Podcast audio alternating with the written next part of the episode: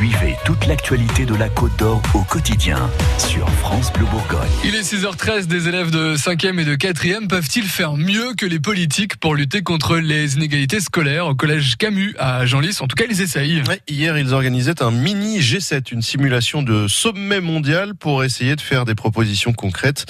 Ils étaient 28 élèves volontaires à participer. Et Anne Pinxon du Sel, ils ont pris leur rôle très au sérieux. Habillés presque comme des ministres, ils ont fait une photo officielle avant de s'installer autour du président de séance. Odilon n'est pas plus vieux que les autres, mais c'est lui qui organise les débats.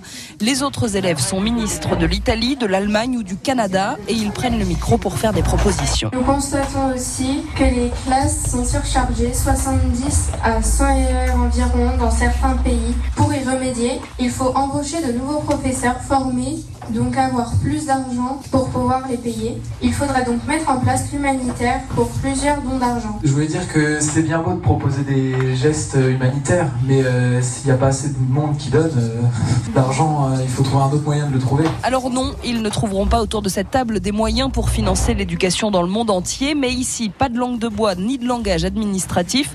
Les propositions de Telma du côté des États-Unis sont très concrètes. Ils n'ont pas tous la chance d'avoir des habits comme nous et du coup, il y en a qui ne veulent pas aller à l'école parce qu'ils n'ont pas les moyens de s'habiller. On pourrait faire des dons, les anciens uniformes, par exemple des États-Unis, qui sont encore en bon état, qu'on pourrait leur donner. Pour faire leurs propositions, les élèves ont bossé toute la matinée. Ils ont fait des recherches sur le pays qu'ils sont censés représenter. Inès, qui est en cinquième, maîtrise son sujet. Il y a quelques inégalités euh, en Italie, mais euh, rien de flagrant par rapport à d'autres pays, comme le Burkina Faso ou l'Afghanistan, même la Roumanie. C'est quand même un pays assez riche et du coup, euh, ils disposent quand même de moyens euh, dans les écoles, donc euh, ils vont avoir des sanitaires. Euh. Par contre, ils n'ont pas de cantine, donc voilà, c'est sur ça qu'on a travaillé. c'est ça qu'on a essayé de régler avec un réfectoire, un self et une cantine pour que les élèves puissent manger le midi. Les élèves agitent leur petit drapeau pour les propositions qui leur semblent les plus pertinentes et les plus réalistes.